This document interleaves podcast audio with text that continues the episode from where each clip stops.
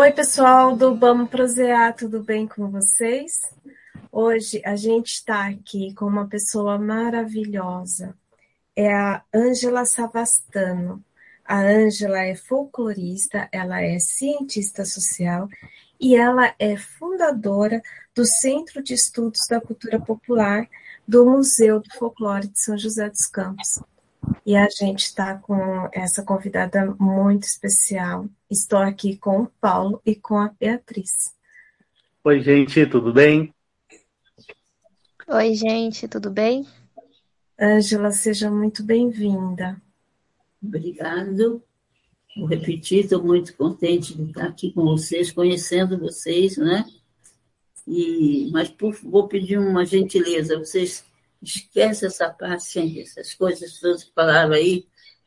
Eu, eu quero dar meu testemunho em cima do que, o que nós que, que nos propusemos a pensar em cima de uma área do conhecimento que é a cultura popular e a, a minha experiência nessa área. Né?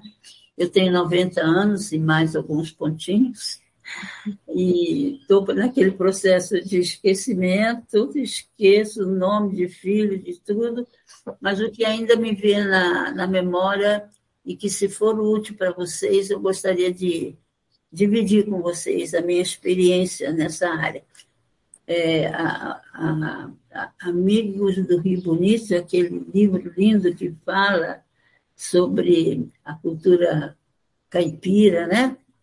E quem quiser saber é pegar aquele livro e beber, porque foi nós fizemos um, uma série de um período de discussão sobre o livro e foi tão rico, tão rico que eu aconselho a todo mundo é, pegar esse livro e, e ler devagarinho e, e, conversar com outras pessoas, mesmo que não seja da área da, da nossa área de estudo, mas conversar com as pessoas. Mas o que eu quero passar para vocês, e quem não está, não está ouvindo, é, é como é que eu descubro e, na verdade, eu sou uma aprendiz. Eu não sou nada disso que estão falando, eu sou uma aprendiz. Eu acho que eu vou chegar no fim da minha vida aprendendo. Né? E, e, eu acho que essa é uma oportunidade de uma troca. E a gente só aprende é, vivenciando, experimentando e discutindo, não é? É assim que a gente consegue aprender, vivenciando. Obrigada, filho. E, e eu vou falar um pouquinho dessa experiência para que as pessoas se passarem. Não foi nada extraordinário, mas se, e é muito comum acontecer esses momentos na vida da gente, se vocês estiverem numa oportunidade, é, é, a única coisa real que eu quero falar para vocês, aproveitem a oportunidade, como está sendo essa agora, né, de vir conversar com vocês, para a gente dividir as nossas, os nossos pensamentos, as nossas experiências, e hoje, muito especialmente, especialmente sobre a sabedoria do povo, não é?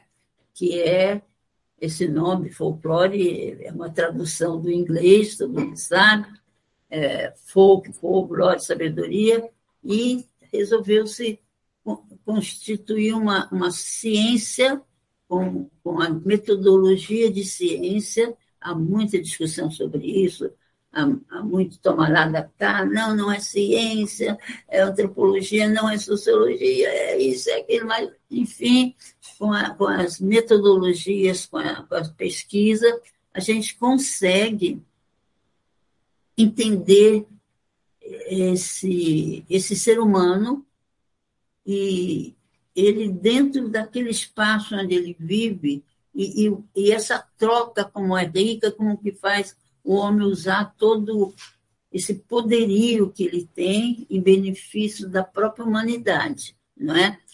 É, isso eu vou, vou falar para quem está me ouvindo que é, gente, é, eu nunca, nunca sabia, me sentia muito insegura quando as pessoas perguntavam ou discutiam sobre cultura. Cultura. Aí eu dizia, minha nossa, mas cultura, na minha concepção, é, é, é muita coisa, muita sabedoria. Uma pessoa que estudou, que põe lá, sabe o nome de tantos estudiosos, sabe o nome disso, sabe, sabe falar línguas, e, enfim. E eu acabo descobrindo depois dos meus dos meus 40 anos, né? para mais da metade da minha vida, que o que é cultura, não é? E, e de, de, uma maneira que se a gente pudesse conversar o que é cultura, é, seria que bom que todo mundo pudesse entender que e, e, e pensar a cultura como um acúmulo de saberes. É uma, o que tudo que você sabe e sabe nessa relação o ser humano ao redor dele e, e com, com, tudo que tem ao redor dele, inclusive com outro ser humano. Né? Então, esses saberes acumulados, que a gente vai acumulando parcialmente na vida da gente, é, chama-se cultura. Então, dá um, e se isso pudesse ser bem claro para todo mundo, todo mundo ia se sentir um pouquinho mais rico, porque tem um saber. E, e a, a área que estuda esse saber, o nome já diz, sabedoria, folclore, sabedoria do homem, se organizou numa ciência, teve muita luta para aceitar essa área do conhecimento, vocês sabem disso, né? É, aí tem os nossos lá atrás, né?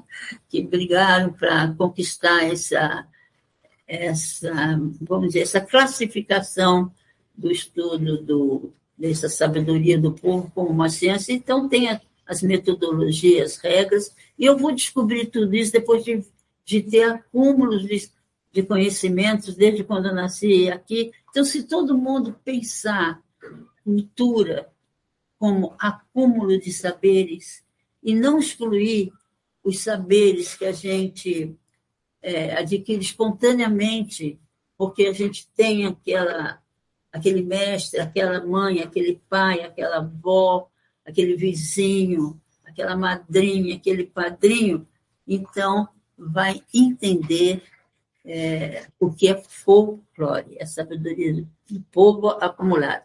E com algumas, algumas coisas importantes que é, você pode é, transformar essa sabedoria. Você tem escolhas. Você tem dizer assim, eu gosto disso, mas não gosto daquilo. Está entendendo? E, e, e esses, essa é, possibilidade é só o ser humano que tem, que ele faz escolhas, ele é livre. Ele é, quando fala que é livre, você junta a palavra responsável por aquilo. Eu optei por isso, está entendendo?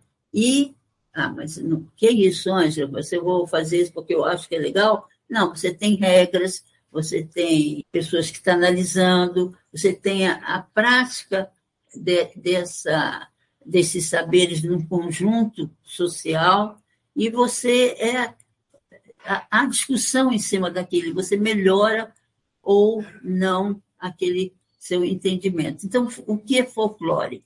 Folclore é uma coisa, um patrimônio imaterial que nós temos, entendendo? Adquirido durante a vida, independente do ensinamento erudito, da cultura erudita, aquelas coisas que a gente tem que, tem que buscar as fontes. Aquilo que você troca com a natureza, com outros seres humanos, naquele ambiente, é o seu patrimônio material.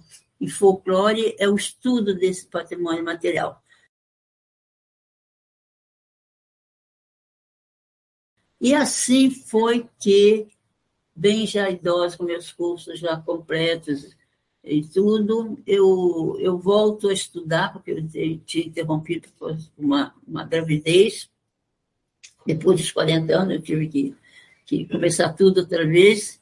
E aí eu tive a felicidade de ter um, um grupo de mestres eu vou citar o um nome agora, Rocine Tavares de Lima, Julieta de Andrade, Marcel Cheblot, Fernanda Macruz, aquele grupo que só de falar me emociona, e que me ajudaram e me ajudaram assim a entender quem eu era, sabe? Como é, por que, que eu era assim? Por que, que eu pensava assim? Por que que e, e, e não me envergonhar também, porque eu posso mudar as coisas. E, enfim, me deu. Eu tenho um, um lema no meu trabalho que fala assim: minha cultura mostra quem sou. Então, quando você pensa nisso, que você é, é sua identidade, e você é, é rica nessa. Porque é, é diferente, as diferenças, informações, aí eu comecei a me dedicar um pouco aqui à minha cidade, porque eu tinha um papel é, de membro da sociedade, faço parte do Lives há 60 anos, eu tinha 30 anos, já entrei no, que é um, vocês devem conhecer, é um clube de serviço desinteressado, me empenhei muito na minha cidade, enfim, criei meus filhos, escola, tudo aquilo que todo mundo faz, mas aí eu comecei a ver a minha responsabilidade como cidadã também, eu já tinha muita coisa, muita coisa, tive oportunidade de trabalhar com a minha cidade, mas eu não bebia é, muito na, na sabedoria do povo, porque vocês sabem que nós, nessa troca de acúmulo de saberes, é onde a gente vive, que a gente está trocando, está entendendo? E eu falei, vamos saber quem é, quem é esse joseense? Na minha, minha cabeça eu pensava em, em ajudar a compreender o joseense. São José dos Campos tem uma, uma história muito linda, como todas as cidades do Vale do Paraíba, e, mas ela teve também um, um problema da, da, saúde, que ela ficou responsável pelo tratamento da tuberculose há muitos anos, né? onde ah, não existia ainda o remédio, e então a cidade tinha bons ares, né?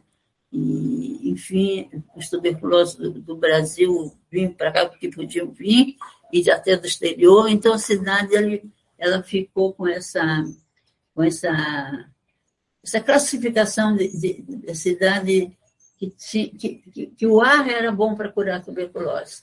E aí so, surge a, a, aquela, aquela outra etapa de São José dos Campos, assim, é, chamando gente, os que podiam vir, até os que não podiam vir, e, e aqui em São José tratar dos tuberculosos. E, e a doença era tão grave, né, ainda grave, né, mas agora já temos como a, a, o remédio, né, a cura, que você se isolava, as pessoas se isolavam nos sanatórios, nas pensões e tal, e não, então não havia, poucos eram os filhos de São José que sabiam por que, que falava assim? Porque a gente estuda em folclore. Por que, que você é assim? Por que, que você come isso? Por que, que você come aquilo? Por que, que você reza desse jeito? Por que você festeja, festeja desse jeito? Então, essas pessoas é, deixa, deixaram assim, São José com, com essa aspecto de cidade dos tuberculosos, né? E, e, eu, e eu chego, na, eu não sou de São José, eu moro aqui há muitos anos, cheguei aqui com 13 anos por causa da tuberculose. Então, eu, eu fui absorvendo esses usos e costumes, a fala, a comida, a devoção, as coisas todas. E, e quando estou adulta, vem, vem essa, essa preocupação. Aí não é mais cidade tuberculoso, é uma cidade da tecnologia avançada, o ITA, o INPE, as indústrias, aquelas coisas, muda de, de feição. E, e, e aí é, queriam saber, estava é, vendo assim, uma, uma, um entendimento que São, São José não tinha mais a cultura própria dela, não, não tinha os filhos, os filhos eram. Porque São José está numa situação aqui no Vale do Paraíba, está a uma hora de São Paulo, a quase quatro horas do Rio de Janeiro, tudo pertinho. Né? Então, você, eu me preocupei com isso por causa do meu curso de sociologia. Falei, ah, vamos, como que não tem filho de São José? Porque é a cultura de São José, né? A cultura popular, do povo, né?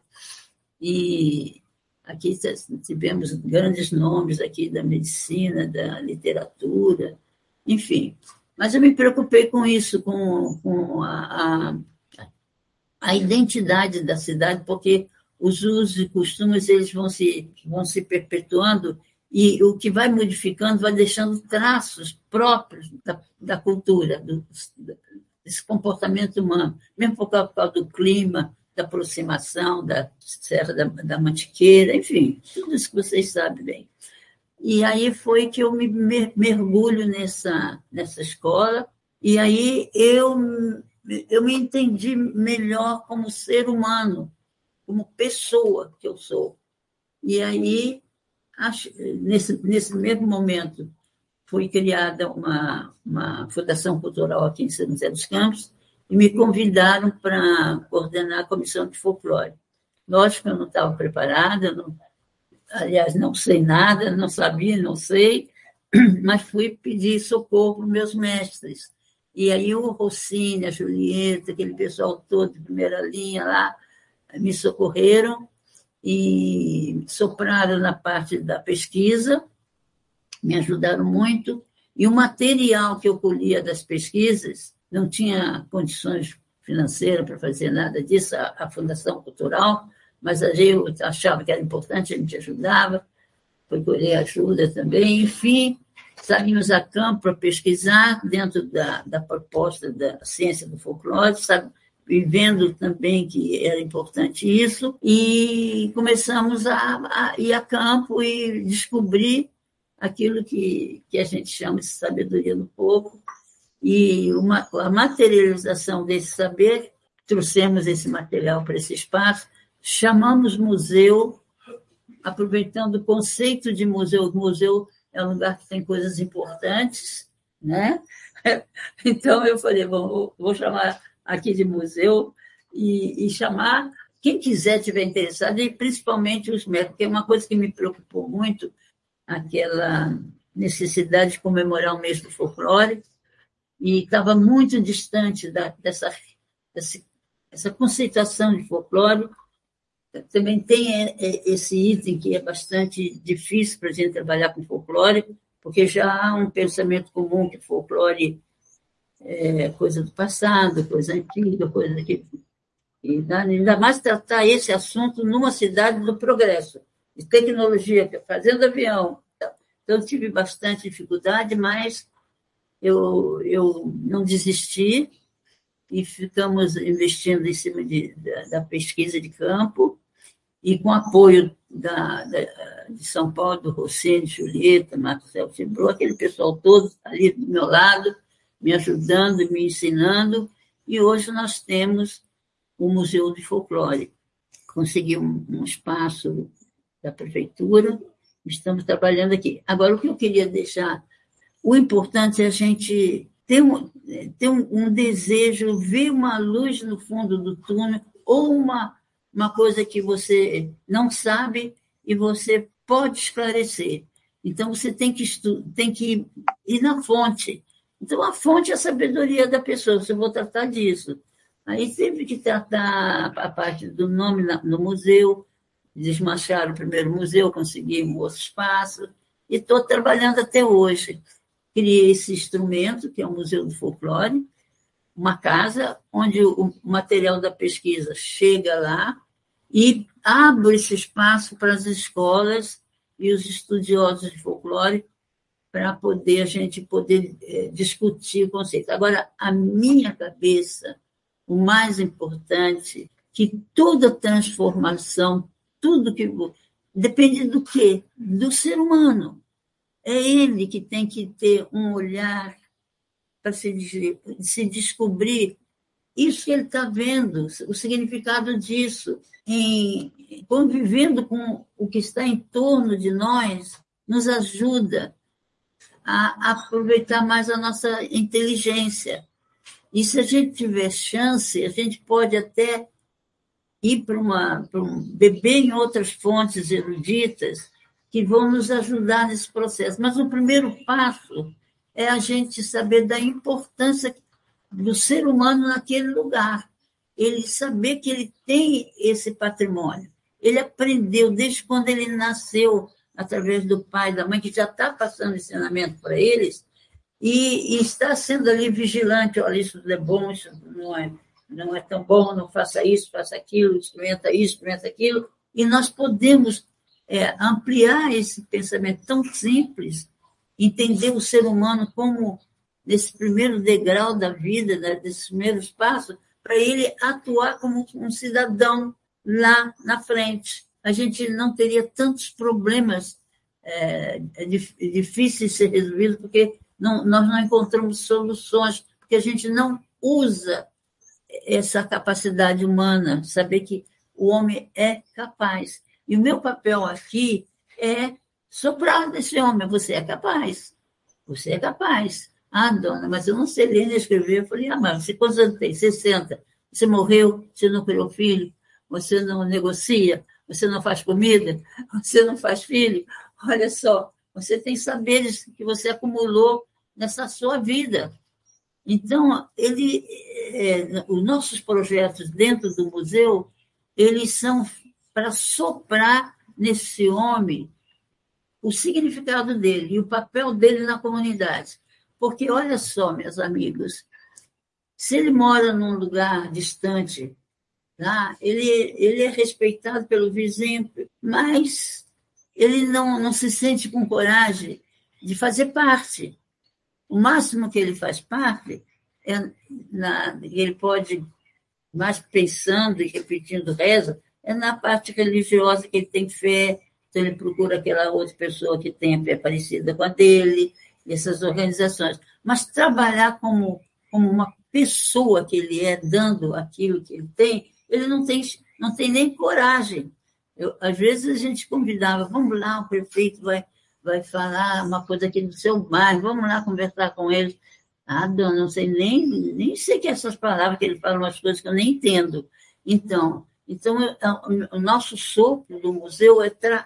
um projeto que nós temos, que é o Museu Vivo, é trazer com que essa pessoa se sinta já valorizada por uma instituição, que é o museu, e aí ele se, se sente, recebe uma, uma, vamos dizer, uma classificação de mestre. Ele sabe que o mestre é o professor, então ele tá, é mestre daquilo que ele sabe.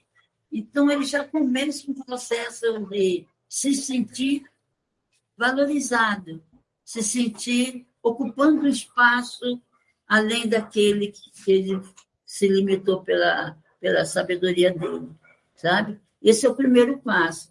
Então, a gente já está há mais de 30 anos com projetos dentro do museu para que leve esse homem a, a se valorizar pelo, que, pela, pelo patrimônio material dele, a cultura dele.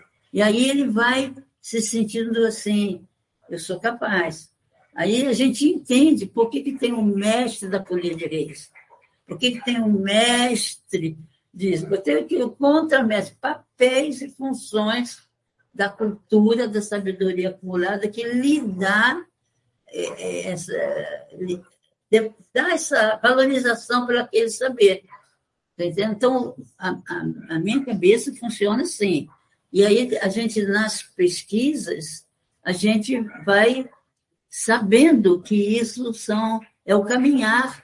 E esse homem, ele acaba, depois, depois desse, desse projeto que a gente tem e, e outras coisas, né? A gente conseguiu agora, faz alguns anos, de discutir conceito também de ecomuseu. Porque a palavra museu, é, a pessoa já tem um grupo de pessoas que já sabe museu, é que nem hospital, todo mundo sabe que é hospital, que é escola, né? que é igreja, a função museu, nossa, só para as pessoas muito inteligentes, como museu, como museu. Eu, eu me lembro quando. E aqui é o mesmo processo. Olha, eu fui no museu, e me chamaram lá, é para dizer o quê? Para mostrar que eu sei fazer isso, que eu sei fazer aquilo, que eu sei fazer aquilo outro. Aí ele já se, já se sente mais empoderado, é, mas ele não sabe estou falando ele, o ser humano, é, que ele, é, como é que ele, aí nós é, introduzimos aqui também essa, esse pensamento da, é, da do ecomuseu, porque ele, a, a, a, a gente coloca esse saber e esse agir do homem, essa, esse acúmulo, esse patrimônio material dele, como num espaço, como se fosse, não é um museu, não é uma casa, mas é um espaço, aí chama Eco-Museu. O que está naquele espaço é o, é o acervo daquele museu. É o, o que, porque tem que a ação do homem, tem o comportamento do homem naquele espaço, tem o respeito do homem pelaquele espaço. E a gente introduz, usa a sabedoria deles em cima do, da vegetação, do rio, da natureza, a importância da escola, a importância, enfim, enfim, é isso que, que, eu, que eu estou lutando. Nós criamos o, o, o, Centro de Estudo porque essa comissão de folclore durou apenas nove, nove anos. A fundação, é, essas comissões faziam parte da, da diretoria da fundação, era o conselho da fundação, mas a diretoria da fundação resolveu é, não consultar pessoas da área, mas pessoas é, representantes de entidades. Por exemplo, no conselho agora tem a representante do comércio, das universidades, da, da própria prefeitura, é, dos clubes de serviço, e, porque antes você juntava as comissões, era assim, quem que, quem que gosta de ouvir essa palavra? Quem, quem que entende de folclore? Quem que quer, quer folclore? Ia tudo discutir. Na primeira reunião que nós fizemos lá, eu me lembro, tinham 120 pessoas. Não eram estudiosos de folclore, não nada, mas falavam para mim, ai, ai, Ângela, eu tenho a tesoura que cortou o umbigo do meu pai. Eu tenho não sei mais o que, quer dizer, a materialização daquele, daquele objeto, daquele, da, da função daquilo lá. Né? E outros dizem, ah, não, não é, bo é bobagem esse negócio. A cidade de São José dos Campos já é uma cidade da tecnologia avançada e tudo, é folclore é coisa do passado. Então, a, a esse estudo do folclore, ele, ele, ele traz, a palavra traz muito, muito, muito preconceito, é coisa do passado, é coisa que não se usa mais. Mas a gente começa a trabalhar esse conceito usando o que aquelas pessoas que estão naquela comissão começam a entender que eles têm esse patrimônio, e esse patrimônio é que é estudado pelo folclore. Aí você fala assim da cultura caipira, que a, a cultura é, é, o comportamento do homem naquela região. Lógico, se ele mora num lugar afastado, de, de, eh, no espaço não, não da cidade, mas distante, em bairros, ele, essa troca está se dando lá no lugar onde ele, onde ele está. Né? E, e aí falar, ele é caipira, porque mora em tal coisa. Aí vem, o homem cria essa, essas determinações assim da, da lenda, vai se transformando. Você sabe melhor do que eu, que nós é só olhar para dentro. A Julieta de Andrade, descendente do Mar de Andrade, e ela, ela criou um, um, questionário é, para ajudar a pessoa a se encontrar, é, ela se encontrar dentro dessa, dessa cultura, né? se apossar, ter consciência da, daquela cultura. Porque a, essa cultura, desde quando a gente nasce, vai usar até o final da vida da gente, com liberdade para desenvolver, é uma cultura que forma o, a pessoa que nós somos. Dá atenção para a pessoa. E essa outra que a gente chama cultura popular, mas o foco é o ser é a pessoa. E essa outra cultura que nos dá os diplomas, os testes, as grandes experiências, aproveita bem da capacidade humana de pensar, né? de criar, essa forma o cidadão. Forma o cidadão que nós somos, usando a nossa genialidade, todos têm genialidade. E essa daqui, essa cultura horizontal que a gente nunca termina de aprender. Nunca.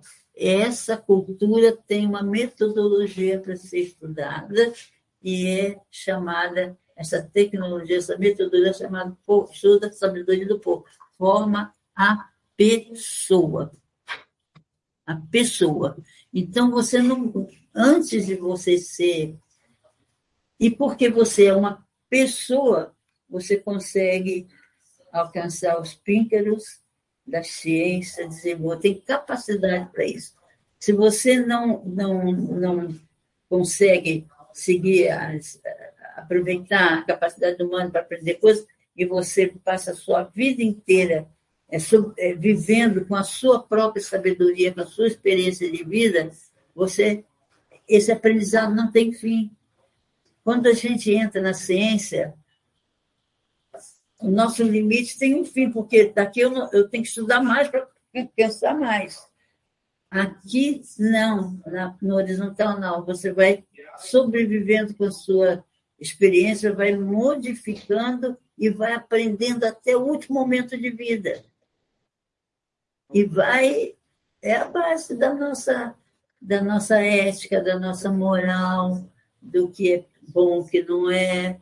É aquele negócio que a gente aprende desde criança: não estica o pé, porque vai bater no pé do outro. Põe o pezinho embaixo da sua cadeira, sabe? Respeitar o espaço do outro, né? devolver a borrachinha que achou na escola para a professora, está entendendo? Enfim, você vê num momento como hoje, que nós temos é, esses problemas para serem resolvidos, éticos e morais, é, políticos e, e, as regras, você tem que ter é, sentido e, e, a importância dessa, dessa cultura que, que é vital. Às vezes a gente se escandaliza muito com o que está acontecendo, e aí a gente fala, mas a gente precisa soprar nos valores, é, nessa cultura que, tão rica e tão fácil de entender que o homem já carrega com ele. E, e colocar essa reflexão em cima desse folclore, não é? E saber da importância das outras áreas do conhecimento, como principalmente geografia. Por que, que você é assim? Ah, porque eu morei em tal lugar, em tal país, em tal pedacinho do Brasil que faz mais calor, faz mais chuva, não tem aquela fruta, fala diferente, né? Então, a, a, essa rica diferença, tá entendendo? Que faz a, é a rica diferença. Enquanto que a, a, cultura erudita, você une as pessoas, são todas o mesmo diploma. Você é fulano de tal, doutor nisso. Todos os doutores nisso são iguais. Então, a unidade une e a diversidade enriquece. Entendeu? Então, a gente pensa que, não, que esse assunto, essa reflexão em cima de, de, do nosso patrimônio material, não é? é valioso e você não pode deixar de, ter um, um cuidado, discutir com, com os, os, os cientistas, discutir com outros mestres, outras entidades, porque agora, olha, uma coisa que eu fiquei, que eu já há muito tempo já gostaria que mudasse, é a matéria folclore nas escolas, nas escolas primárias, porque criou-se uma lei, uma coisa que tem que comemorar folclore no dia 22 de agosto. Está entendendo? Então, a escola, a escola, o professor tem essa, essa obrigação mas ele não faz.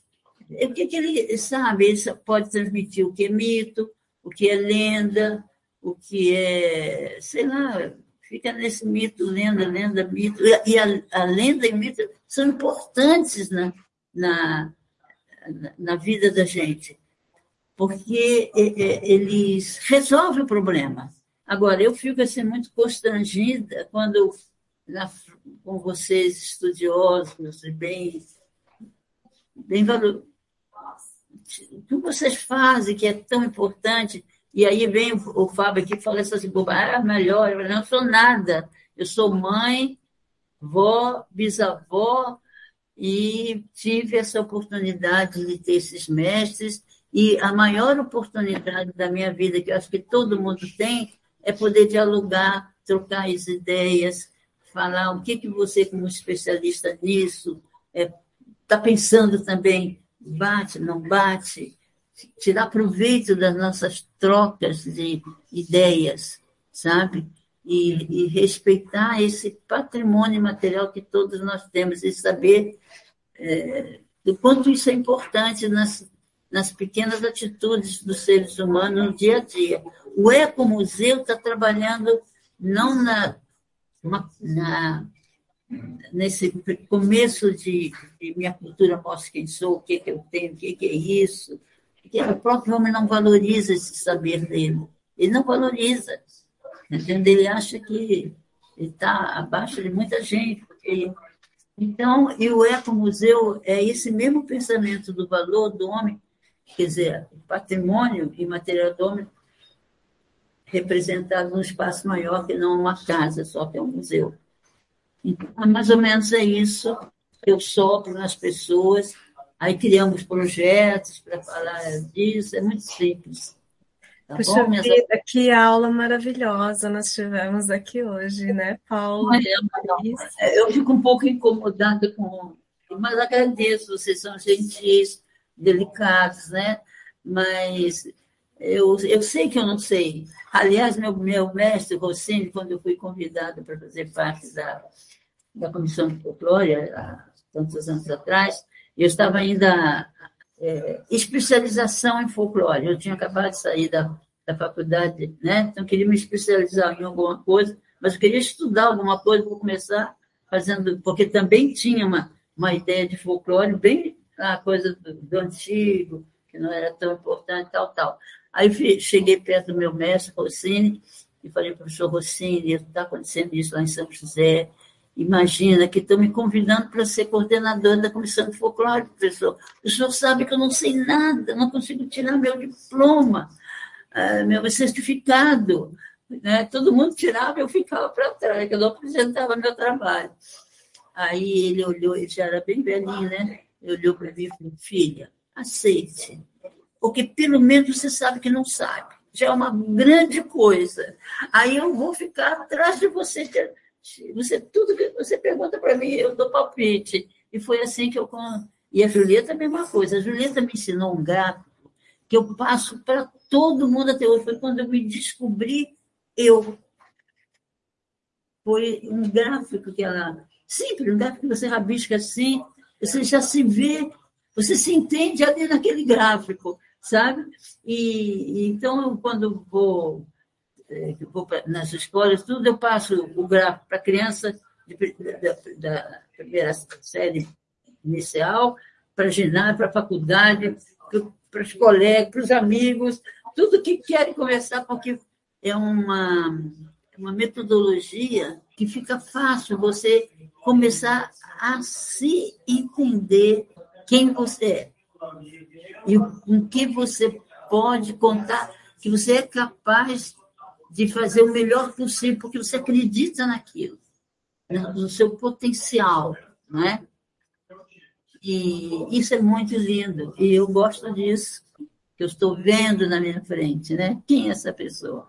Quando você descobre a, a outra pessoa, você fala, ah, tem alguma coisa que a gente não precisa discutir, porque a gente é quase que igualzinha, mas tem outra coisa que você sabe que eu não sei como é que é porque que é, a gente se enriquece na nossa, na nossa cultura. E é isso que eu vim hoje colocar para vocês aqui. Ai, obrigada por esse presente maravilhoso que você deu a todos nós. Vocês Muito sabem que é isso mesmo, né? Que todo mundo tenha consciência de quem eu sou, né? É. que vocês têm dentro e que está disponível. Eu, eu também vejo essa oportunidade que nós temos aqui, estamos conversando, graças a esse aparelho aqui, que eu não sei lidar com ele, tá entendendo?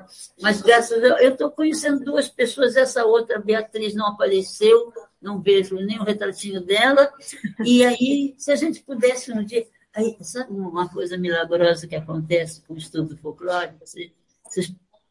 Acontece comigo e acontece com todas as pessoas que entendem uh, o que, que é folclore dá uma vontade de dar um abraço, sabe, no outro, sabe, dá vontade, ai meu Deus, eu quero beber em você uma coisa. Você tem tanta coisa que pode me ensinar.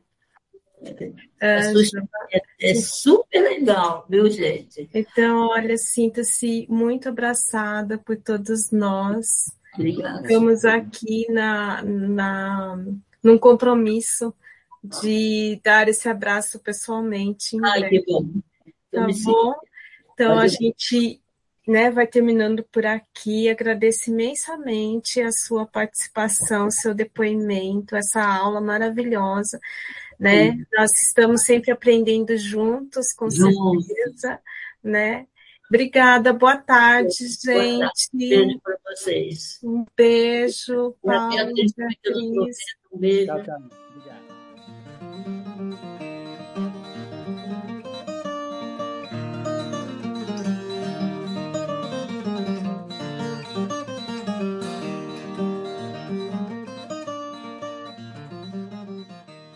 Você acabou de ouvir a mais um episódio do podcast Vamos Prosear? Cotidiano e Cultura Caipira, projeto de extensão da Universidade Federal de São Carlos.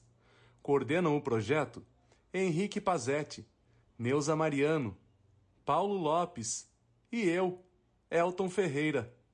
Siga a gente nas redes sociais buscando por Vamos Prosear? No Instagram e no Facebook. E até a próxima!